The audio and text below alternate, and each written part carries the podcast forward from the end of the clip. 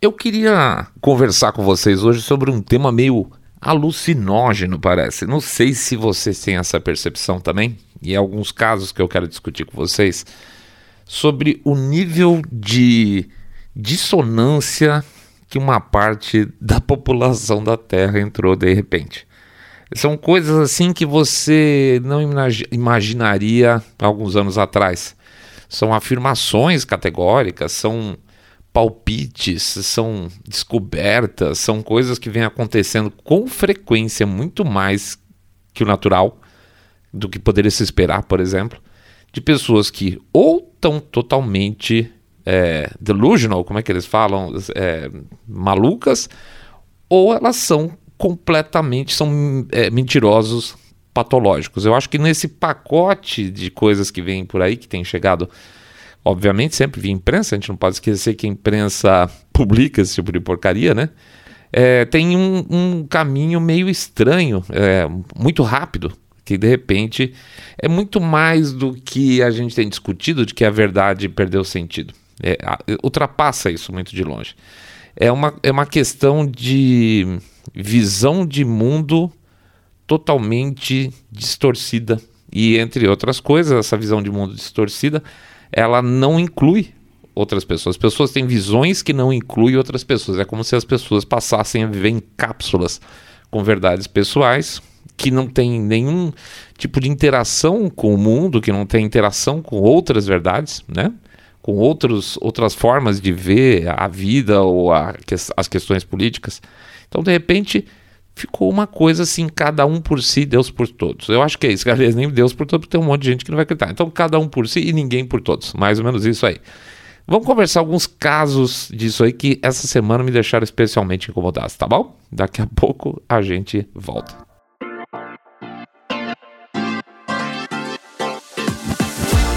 Saindo da bolha.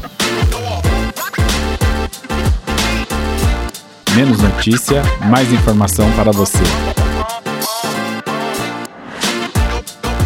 Loucos delirantes, mas com método.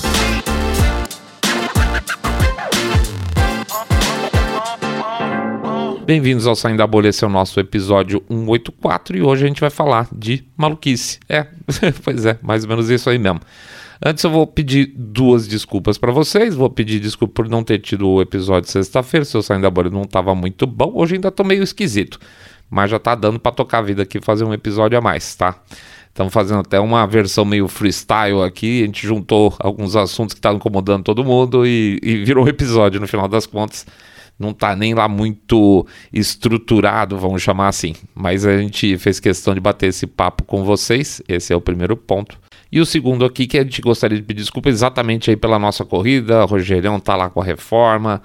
O, o Mr. Way corrido com as coisas aí com, com a empresa, eu meio esquisito da vida. E aí não, também estamos super atrasado aí nas respostas que a gente tem lá no YouTube. Tem um monte de gente boa que a gente queria conversar um pouco mais, inclusive é, trocar umas informações com eles. E a gente está super atrasado nessas respostas também, então pede desculpa. Além de pedir desculpa, a gente vai pedir, claro, então, para vocês também entrar lá no site www.saindabolha.com.br, é ótimo, e clicar no botão follow, tá vendo? Então hoje parecendo meio esquisito. Clicar lá no botão follow ou seguir a gente também no Spotify e demais plataformas de podcast. Seguir também lá no YouTube, com o sininho, com o like, com um comentário que um dia a gente vai responder rapidamente. Cara de pau pedir comentário e depois não responder, né? Mas tudo bem faz o comentário lá que ajuda a gente pra caramba. que mais? Ah, a gente pede também para vocês fazerem o share do episódio, fazer o boca a boca sarado, contando se vocês estão acompanhando o podcast Cabeça Direita Limpinho, supimpa que detesta, abomina o politicamente correto. E para dar uma passada lá também no nosso livro, lá no trailer. O site é o www.trailer.com.br, tá? Conheça o nosso e-book, acho que vale a pena, tem bastante coisa. E eu fico às vezes impressionado, porque a gente faz as nossas pesquisas e o pessoal fala assim: não, que book? Eu falo, como assim, que book? Caramba, o cara fala toda vez isso aí, o cara é muito chato, fica repetindo. Então vou repetir mais um tempinho aí, daqui a pouco eu dou um descanso para vocês dessa história. E por fim, super, super, super importante, pedir para vocês considerarem lá o nosso jabacito financeiro temos o nosso Pix. O Pix fica o código nas postagens e o QR Code, que se não me engano deu problema no último episódio, mas tem um QR Code que fica também lá no YouTube, tá? Quem não conseguiu fazer na, na a transferência via Pix no último, a gente pede para fazer um esforço aí para ver se dá para fazer agora, tá? E se tiver problema de novo, avisa, por favor, tá? Então, código fica nas postagens, QR Code fica no YouTube, lá, na, lá no, no, selo que fica aberto o tempo todo.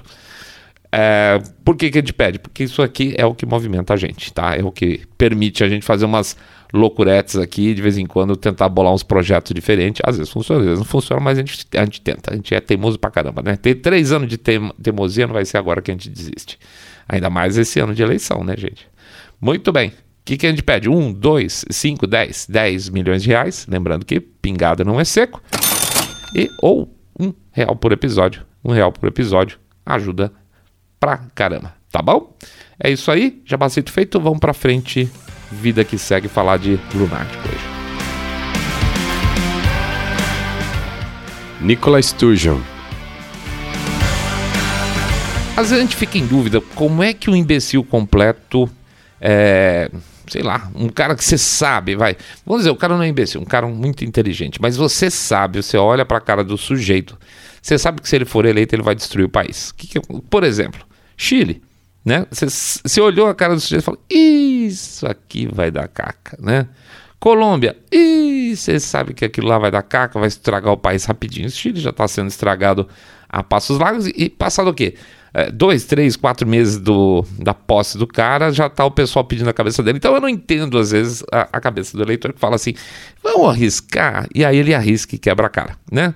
Tem um risco muito grande de, de acontecer algo semelhante aqui no Brasil, né? A gente sabe que não se deve colocar ex-presidiário em cargo público, né? Mas tem uma parcela da população razoável que acha que isso é uma super ideia. Muito bem. Também tem isso acontece em países mais desenvolvidos, em regiões mais desenvolvidas, como por exemplo a Escócia. Na Escócia tem a primeira-ministra lá, que é a Nicola Sturgeon, né? Que ela é ela é imbecil, tá? Basicamente, ela é uma imbecil completa. Ela está sempre pressionando para tentar sair da Inglaterra, para ir pra, voltar para a União Europeia e graças a Deus tem um percentual relativamente é, significativo de, de, eleitores lá na Escócia que faz com que essas, essas aventuras da Nicola Sturgeon bata na trave, sempre, mas sempre bate na trave. Esse é meu medo lá deles, tá?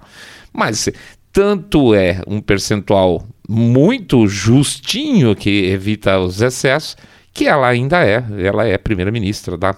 Se o pessoal votasse direitinho lá na Escócia, certamente a Nicola Sturgeon não seria primeira-ministra lá hoje. E, eu, e aconteceu uma coisa muito interessante, é a semana associada a essas pautas progressistas, né, da de net zero, que eles chamam, né, que estão tentando aí emplacar em tudo quanto é lugar, ou seja, de emissão zero de carbono. Essa semana, por sinal, eu vi um, uma chamada eu acho que estava na lei da Nagli, foi o Emerson Capaz falando de. Eu sou o único candidato com proposta net zero no Brasil, né? De, de, de, emissão zero de carbono. Que bom que ele é o único, né? Que bom que ele é o único, tomara que ele não seja eleito. Mas muito bem, ela tem essa proposta de net zero lá, que foi encampada mais recentemente pelo governo britânico do, do Boris Johnson também, e por isso que ele está sofrendo pencas. E também tem o, o Kishi Sunak lá, que também está tentando ir por esse caminho. Tá? A briga continua muito forte lá no Reino Unido, tá? Para ver quem vai ser o próximo primeiro-ministro em substituição ao Boris Johnson, com o risco de voltar o próprio Boris Johnson. Mas eu tô voando para caramba. Ah, sim, Nicola Sturgeon, ela tem essa questão muito forte aí de net zero também na Escócia. Então, o que, que eles resolveram fazer por lá? Ó, é o seguinte, gente vamos contribuir, tá, vamos salvar os esquilinhos, aquela coisa toda, vamos fazer com que a frota de carros da polícia seja elétrica, tá? E aí, o que, que eles fizeram? Pegaram bons carros, você sabe muito bem que nesses países aí do norte da Europa, geralmente os caras têm uns carrão bacana de polícia, vê muito BMW, Volvo, você vê uns carrão legal. Venderam aquela porcaria toda e compraram, investiram um caminhão de dinheiro e meteram tudo em carro elétrico, tá? Muito bem. O que, que você faz agora? Você vai lá, prepara a estrutura toda para poder ter a carga, para ter autonomia. Não. Né? Quando você trabalha com a cabeça de planejador centralizado, é invariável, é invariável que você tenha um administrador porcaria. E ela é basicamente uma administradora porcaria. O que acontece? Eles pensaram na frota, mas não pensaram em como abastecer, como carregar esses carros, tá? É verdade. Então o carro chega lá, o carro elétrico chega para a polícia, chega na, lá no, no distrito policial e não tem carregador. Hum? Ou não tem autonomia suficiente para rodar com os carros pelo interior, pela parte rural das cidades. Você precisa.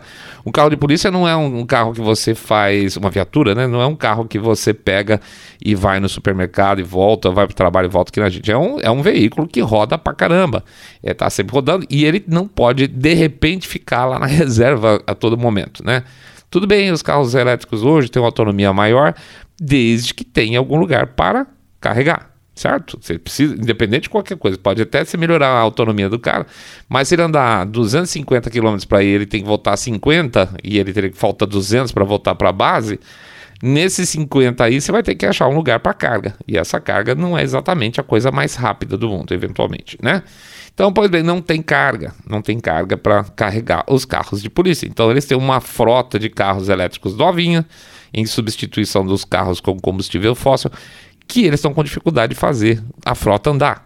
Então, o que, que alguns lugares fizeram? Ele falou o seguinte: ó, oh, tá o carro elétrico aí para você, o, o seu policial, e tó esse cabo aqui. Então, você vai lá e você carrega lá na sua casa porque a gente não está tendo como carregar aqui. E dá um cabo, só que um cabo com adaptador para tomada comum. Tá? Então tem nego lá que está tentando botar pela janela um cabo para ligar na tomada da casa dele, totalmente nas coxas, sendo que isso também não é recomendável, porque o tipo de carga lá é, é meio poderoso para você fazer o, o carro é, carregar mais rapidamente e também não torrar o sistema elétrico da casa. É, e depois ainda vai ter que ter a, vamos dizer, o reembolso da energia para o policial, né? Porque ele está carregando, o, é a mesma coisa que dá a gasolina para o carro ficar andando para lá e para cá. Tudo errado. Tudo absolutamente errado. Qual que é a lógica disso aí?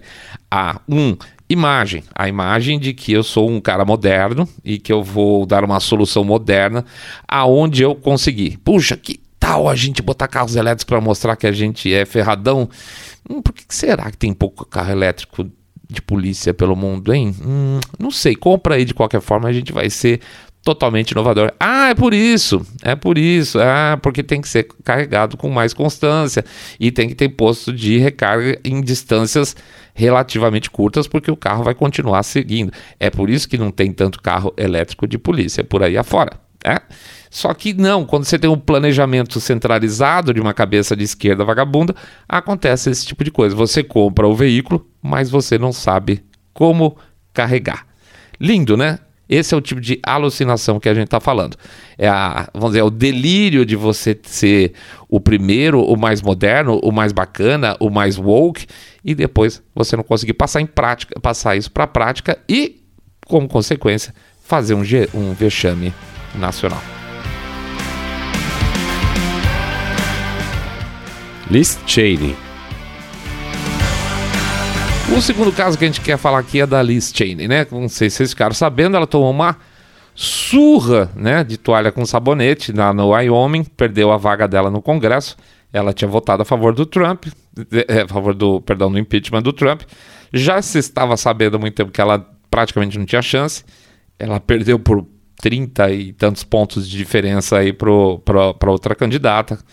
Que é uma situação meio complicada, porque ela, ela era um, também uma Never Trump, essa, essa senhora que entrou no lugar dela.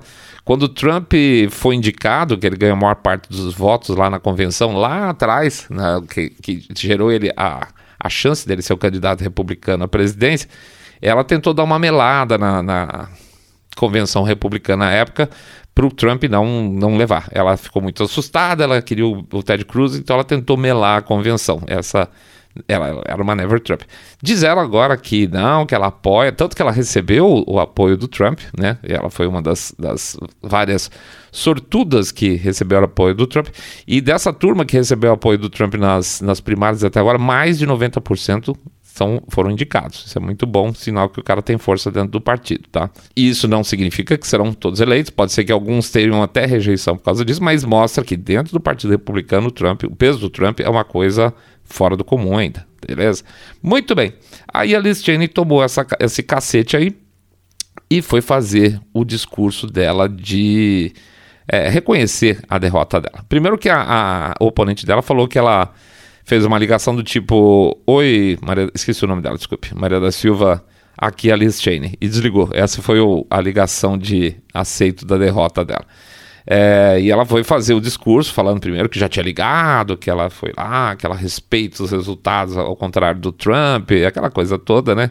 É mais ou menos como a gente vê aqui. Você sempre vai tentar de alguma forma encaixar o Bolsonaro lá, eles tentam sempre encaixar o Trump nas histórias. Então ela fala que, ao contrário do Trump, ela aceita a derrota dela e que isso é apenas o começo. Tá? Apesar dela ser odiada no Partido Republicano hoje, ela diz ela que é apenas o começo. E quando ela diz que é apenas o começo, existe uma, uma loucura, é uma loucura no duro, dela achar que ela vai poder ser candidata a presidente para concorrer contra o Trump nas primárias. Tá? É, essa é o tipo de insanidade. E por onde que ela entra essa insanidade? Essa insanidade ela consegue ser reverberada porque uma quantidade enorme, enorme de é, democratas e principalmente a mídia, que é democrata, bajula a Liz Cheney. Né? Bajula Liz Cheney por quê? Porque, ah, porque ela é rhino, porque ela é adora uma guerra, né? puxou papai, aquela coisa toda. Então ela não. Olha, o Partido Republicano é uma porcaria. Mas a Liz Cheney, que está lá participando do comitê de 6 de janeiro e tentando incriminar o Trump, não, essa é a verdadeira, essa é a republicana raiz, tá? Quer ver? Tem, o, tem um diretor famoso, o Rob. Oh, meu Deus. Rob Reiner. Isso, Mr. Rob Reiner. Dá uma olhada, Rob Reiner no Google, vocês vão ver a cara dele. É um diretor conhecido, é um gordinho, cara de bobo. É, dando palpites sobre a questão dos republicanos. Então, veja, olha os dois tweets que esse cara faz agora esses dias. Primeiro, é, o mais recente aqui, não, mais recente é o próximo. Ele escreve assim: com exceção de Liz Cheney, olha isso, com exceção de Liz Cheney e um punhado de párias, os republicanos estão completamente à vontade com mentiras descaradas. Olha como a inversão é fantástica. Os democratas estão paralisados por terem de dizer a verdade. Não, não é, não é verdade isso.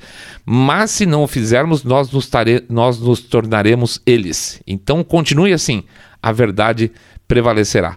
Os caras mentem 24 por 7, os caras fazem as maiores barbaridades, estão destruindo os Estados Unidos e eles falam que a figura que salva o Partido Republicano é a Liz Cheney, né? Olha esse outro tweet desse imbecil também. Se a questão número um para os eleitores nesse, nessas midterms, nessas eleições agora, é a ameaça à nossa democracia, a escolha então não poderia ser mais simples. Os democratas estão lutando para preservá-la. Os republicanos estão dispostos, dispostos a usar força letal para destruí-la. Claro, fazendo é, invasões ilegais de casa de ex-presidente, prendendo pessoas sem, sem nenhum tipo de julgamento, uma coisa maravilhosa. Eles estão super democráticos e não estão nem aí, tá? Na verdade, os democratas estão aí. Eles não, eles não querem verdade, eles não querem democracia nada. Eles querem é, eles querem é, ganhar, é isso. Eles querem estar na frente, querem ser os caras que dominam o mundo, independente de qualquer coisa, tá? A esquerda definitivamente cada vez é menos democrática e faz parte dessa loucura, dessa alucinação coletiva que a gente vê hoje, de ver esses caras falando como se fossem donos da democracia e na verdade são autoritários, assim, número um, é, é, é a escala máxima, é o máximo... Ou, o mais comum hoje você vê é um cara de esquerda com cabeça 100% autoritária, tá? Não é, não, não, tem nem aquele jogo de cintura mais do antigo do social-democrata, não, é, é full autoritário esses sujeitos, tá? Muito bom. Então a Liz Cheney foi lá, foi fazer o, o, o discurso dela, dando a entender que ela seria a candidata a presidente. E nesse discurso, inclusive, ela se compara com quem? Com Abraham Lincoln. Tá, gente, a mulher se comparou com Abraham Lincoln. É, ela é muito importante para a história americana, essa sem vergonha.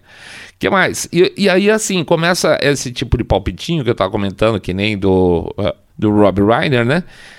A imprensa em geral está fazendo isso. A imprensa americana democrata está jogando um verde forte no sentido assim de não, o Partido Republicano só tem terrorista, só tem fascista, só tem é, sacana, só tem white supremacy, só tem é, todo tipo de, de é, podreira, mas tem a Liz Cheney. Então, poxa, os republicanos podiam considerar realmente a Liz Cheney como uma liderança no partido nos próximos anos.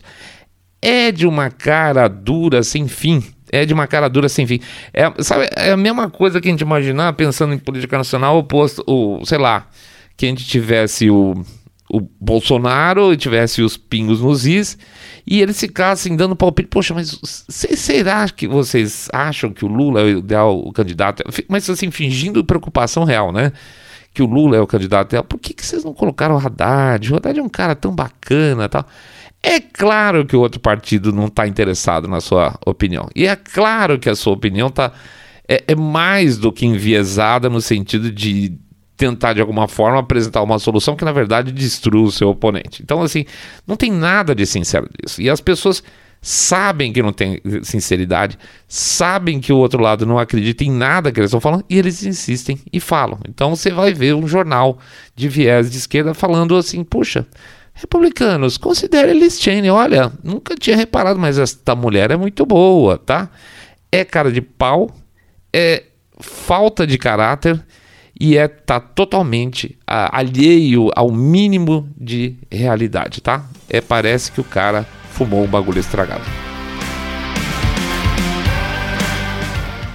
Sam Harris. Eu não sei se vocês conhecem o Sam Harris. É, na época que, bem na época que a gente abriu o, o, o podcast aqui, a gente falava um pouco sobre o pessoal lá da a dita Intellectual Dark Web. O que, era Intellectual Dark Web, para quem não lembra da época, ou que não ouviu o nosso episódio número 2, que era a respeito disso, era um grupo de pessoas que tinha a disposição de conversar à vontade sem precisar ah, sem ter aquela briguinha chata à toa que a gente vê atualmente. Então você tinha, sei lá, o Ben Shapiro, você tinha o David Rubin, você tinha uma turma que tinha posições relativamente diferentes, os, os irmãos Weinstein, aquela coisa toda, o pessoal de esquerda, o pessoal de direita, sentava e discutia elegantemente sobre qualquer assunto sem que se matassem, tá? Na época, na Intellectual Dark Web, tentaram encaixar também um pouco, a gente sentia o tal do Sam Harris. E qual que é a grande característica do Sam Harris. O Sam Harris é um ateu convicto, tá? Então ele tinha discussões é, sobre política, sim, também, mas vamos dizer assim, o, a, o grande tema do Sam Harris sempre foi o ateísmo. Até aí, tô achando tudo tranquilo, cada um tem a sua posição. Mas com o tempo o Sam Harris se, se, afastou dessa turma e ele tem uma coisa assim, uma cara meio de guru que nunca me agradou, para falar a verdade. O problema não era as posições dele, eu acho ele um cara pedante. É, e aí ele se afastou dessa turma. Essa turma continuou aí muito, de alguma forma, se relacionando, mas ele, ele ficou meio apartado disso aí tudo. Já se pegou com o Jordan Peterson, entende tudo aí. Muito bem. Um grupo de. um podcast americano foi lá entrevistar o Sam Harris, se não me engano, são libertários. E foram bater um papo com ele. E, foram, o assunto em si que entrou é a questão uh, da imprensa naquela situação do, das eleições dos Estados Unidos, em que eles esconderam as coisas do filho do Joe Biden, o Hunter Biden, né? Então teve o famoso caso do laptop do Hunter Biden. E a imprensa uh, escondeu e as redes sociais é, literalmente bloquearam, né? Se você escrevesse a respeito, eles derrubavam seu post e bobearam, derrubavam seu perfil. E eles perguntaram alguma coisa relacionada com isso. E a resposta do Sam Harris foi o seguinte: é, é, de novo, entra nessa parte de alucinação. Ele falou assim: que ele, ainda que achassem, veja isso, ainda que achassem corpos de criança enterradas na casa do Hunter Biden, isso seria irrelevante. Que foi uma. Ele, ele fala literalmente: foi uma conspiração da esquerda americana para tentar evitar a entrada do Trump no poder. Ele fala isso abertamente, acha isso muito normal. E ele compara essa aspas conspiração como se fosse algo positivo, é, como se fosse um grupo de pessoas reunidas para tentar evitar que um meteoro caísse na Terra. Que isso isso é uma conspiração? Ele pergunta, como se fossem coisas comparáveis. Uma coisa salvar a Terra de um meteoro e outro que ele tivesse, eles tivessem um presidente legitimamente eleito pela segunda vez. Simplesmente para ele é a mesma coisa, tá? Um meteoro que cai e Donald Trump. Então que assim, ainda que tivesse crianças enterradas na casa do, do Hunter Biden, isso ele ainda assim ele acha que deveria fazer o que eles fizeram, ou seja, esconder tudo porque é mais importante, é, seria mais importante que o Donald Trump fosse eleito. Ou seja, na verdade, quando o cara faz esse exagero de retórica, falar de encontrar crianças do, do porão enterradas, etc. Tal, ele está dizendo basicamente o seguinte: vale tudo vale qualquer coisa, tá? É, esse é o recado que o cara dá. Não, não importa que a democracia seja destruída, não importa que a verdade não, não venha à tona, não importa que um crime seja analisado, que o criminoso seja julgado e preso, desde que não atrapalhe os planos daquilo que ele considera importante, que é não Trump, tá? O Trump não ser eleito presidente na época então até lá no passado. Essa é a cabeça do pessoal, tá, gente? Esse, a, a, quando o cara joga uma imagem dessa, um cara meio filósofo, joga uma imagem dessa nessa magnitude, ou seja, joga lá em cima o exemplo com, com, com uma coisa que você considera bárbara, e ele fala assim: isto é normal. Ele faz uma comparação também que com o caso lá do, do fracasso da Universidade Trump e os kickbacks, ou seja, da, os subornos que receberam a família Biden da China e da Ucrânia. Ele fala que a, a, a história da, da falência da Universidade Trump é muito pior do que os subornos que aconteceram com a família Biden. Portanto, isso pode ser tirado de vista, tá? Isso é normal. E quebrar a Universidade Trump é não aceitável. A comparação é que ele fala assim, é comparar um vagalume com o sol, a, o grau de importância. O Sol é, é, a, é a Universidade de Trump ter quebrado lá atrás, e um pequeno vagalume são o pai e o filho corruptos roubando dinheiro a partir dos principais inimigos dos Estados Unidos. Essa é a cabeça alucinada desse tipo de gente. Bill Gates. Rapaz, esse sujeito ele resolveu assumir totalmente o papel de vilão do século XXI. Assim, abertamente. Ele dá entrevista. Primeiro que, vamos dizer assim, em termos de conhecimento na área é, médica, o seu grau que você tem aí, se você fez faculdade como bacharel, alguma coisa nesse sentido, ou que você não tenha faculdade, é mais ou menos o mesmo grau, né? Que ele colou também como médico. Ele não é um médico, ele não é um pesquisador, ele não é um cientista, ele não é um acadêmico, não é nada mas ele, ele, ele banca a imprensa, né? E, consequentemente, ele é entrevistado constantemente como se fosse um grande conhecedor de N coisas diferentes, né? Então, vai da, de vacina, vai de Covid, vai de aquecimento global. O cara é literalmente o que a gente chama aqui de jornal da tosse, né? Que era aquele jornal da Record que tinha lá atrás, com aquele monte de falando sobre qualquer assunto. Então, o cara, ele é chamado, por razões óbvias, né? para falar sobre qualquer assunto. E o que ele fala são coisas que hoje a gente é, encara com naturalidade, mas não são naturais, tá? Basicamente não são naturais, não. O, o sujeito fala em redução de população, ele fala sobre é, dar palpite sobre a vacina, como é que tem que ser, como é que as pessoas devem se comportar, como os governos devem ser, e você fica olhando pro, pro sujeito e fala assim: não, não, cara, você não, você não, você não tem isso, você não tem esse poder, que tem, né? é, não tem esse poder, não, não deveria ter esse poder pelo menos, e muito menos que é o que aconteceu essa semana, dar uma entrevista também para a televisão, para falar que ele estava muito orgulhoso aí de ter pressionado para aumento de impostos em função de da busca de uma economia mais limpa para variar, né? Porque acabou o Covid, agora só se fala agora em net zero, em é, ecologia, essa porcariada toda.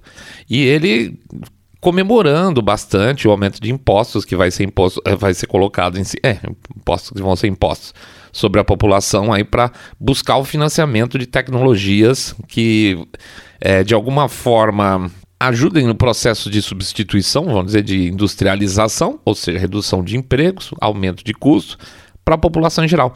Veja, o cara, ele não tá nem aí para as pessoas. As pessoas, quando você tá num nível desse, se você não tem caráter, que é o caso dele, é, você não pensa se o sujeito que está vivendo lá o dia a dia, a classe, o classe média, o sujeito mais pobre, ele vai se fuder, né? Desculpa, perdão, já foi agora.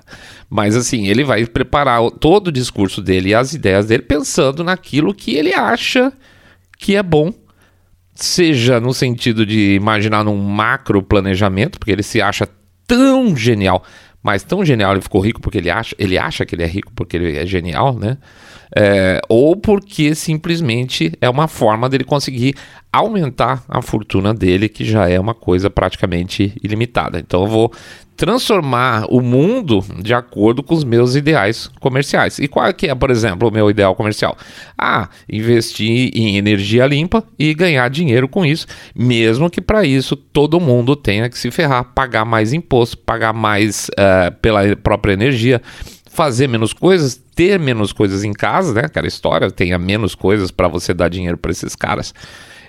Eles não estão nem aí, tá? Ou seja, o objetivo deles é um acúmulo além do absurdo do que eles já têm hoje. É uma visão de é, necessidade infinita de recursos, tá? Tem esse mambo jumbo de que esses caras doaram a maior parte para instituições filantrópicas que, né, por favor, né, a gente não precisa levar a sério esse tipo de coisa, nem não, não vou nem entrar no mérito desse tipo de discussão. Ah, mas os caras doaram a maior parte da fortuna. Tem que ser muito tonto para acreditar nesse tipo de coisa que uh, o, o, sujeito simplesmente não tirou da, vamos dizer, conta pessoa física dele, transformou no, numa fundação e agora, além de ganhar muito dinheiro, ele paga muito menos imposto. Você, proporcionalmente, obviamente, paga mais imposto que esses caras. Enfim, é o, é o jogo que a, a estrutura nossa hoje permite. É, eles estão jogando o jogo deles, né? Paciência. O que tem que ficar claro é que a gente não pode ficar azar, sei lá, parabéns que você é bilionário, mas é, não significa que você é bilionário eu tenho que te dar ouvido. Né? Não significa que porque você é bilionário que você é o gênio de todas as ciências possíveis. E a percepção tem, que a gente tem no caso especificamente do Bill Gates, além do fato dele simplesmente nunca olhar nos olhos dos entrevistadores, eu acho muito estranho, e fazer tudo de braço cruzado, isso para mim dá uma sensação muito ruim, muito ruim no sentido de assim, eu estou mentindo 24 por 7 é o fato dele querer mudar a vida das pessoas em função daquilo que ele chuta como um benefício coletivo, que não é. Tá? Ele fala que as pessoas vão ser mais empregáveis, ele fala que as pessoas vão ser mais felizes, eles falam que as pessoas vão ter o que eles querem, mas em nenhum momento esse cara está preocupado com isso. Ele só está preocupado em colocar em ordem de marcha os planos pessoais dele, seja comprando terras nos Estados Unidos, né? Hoje o Bill Gates é o maior proprietário de terras agriculturáveis nos Estados Unidos seja por meio de acordos que ele tem com empresas da área farmacêutica, vacinas, etc. e tal, e testes, ou agora também uh, os famosos projetos de energia limpa, onde ele vai fazer todo mundo pagar mais caro para ele encher mais o bolso dele. Ou seja, gente, é aquilo que a gente durante muitos anos é, imaginava que as pessoas tinham uma certa vergonha, hoje é colocado como virtude. Tá? Ele é um cara virtuoso. Aí a imprensa vende esses caras como se eles fossem virtuosos, tá? Então, assim, óbvio que a gente tem que ficar de olho e praticamente. É, é ruim falar isso em termos de generalização, mas é, para cada 10 coisas que o cara fala, 9 eu tenho partido do princípio que deve ser o contrário. Não é possível que esse cara, com tanta coisa que ele tá montando pelas nossas costas, ele tá pensando no meu, meu bem em algum momento. Então, se o Bill Gates falar A, provavelmente Z é o ideal para minha vida, tá? Mas assim, é na cara dura. Hoje é tudo na cara dura. Sam Harris pode falar que ele prefere é, corpos de crianças enterrados na casa do, do, Hunter Biden. A Alice Cheney pode se comparar com o Abraham Lincoln. A Nicola Sturgeon pode falar que é melhor ter carro de polícia, desde que, mesmo que não tenha como carregar os carros de polícia. É isso. As pessoas perderam totalmente o filtro e a necessidade de passar a percepção que fosse de que eles estão sendo sinceros ou que estão falando a verdade cabe a gente ficar atento, né? Porque não são lunáticos simplesmente, tá, gente? Não são loucos delirantes, como a gente fala no nosso título, não. É um louco delirante com método. Beleza? É isso aí, pessoal. A gente agradece a presença de todo mundo. Vai fazer o nosso jabacito rapidinho. Pedir para vocês entrarem no site www.saindabolha.com.br, clicar no botão follow ou seguir a gente no Spotify, Podcast Dict, Google Podcast, Apple Podcasts, ou seguir a gente no YouTube, sininho like, comentário. Tá? Pede para fazer um share e fazer o famoso boca a boca sarado, contando vocês acompanham o podcast Cabeça Direita Limpinho Supimpa, que detesta o politicamente correto, que alimenta esse tipo de louco. Ou não louco, né? Louco com método. E finalmente, pede para, por favor, considerar o famoso Pix, tá? O Pix, o código fica lá na, nas postagens da rede social e o QR Code, QR Code, perdão, fica no YouTube lá durante todo o programa, fica sendo apresentado. É isso aí, fim de semana. Peço mais uma vez desculpa pela nossa falha de sexta-feira aí, pulamos um programa, mas agora já estamos ficando mais de pé, mais forte, mais saudável, mais curado, mais feliz, tá bom? É isso aí, gente. Grande abraço para todo mundo. Boa semana. Vitórias, hein, gente? Só vitória para vocês. Fiquem todos muito, muito, mas super, super bem. Saindo da bolha.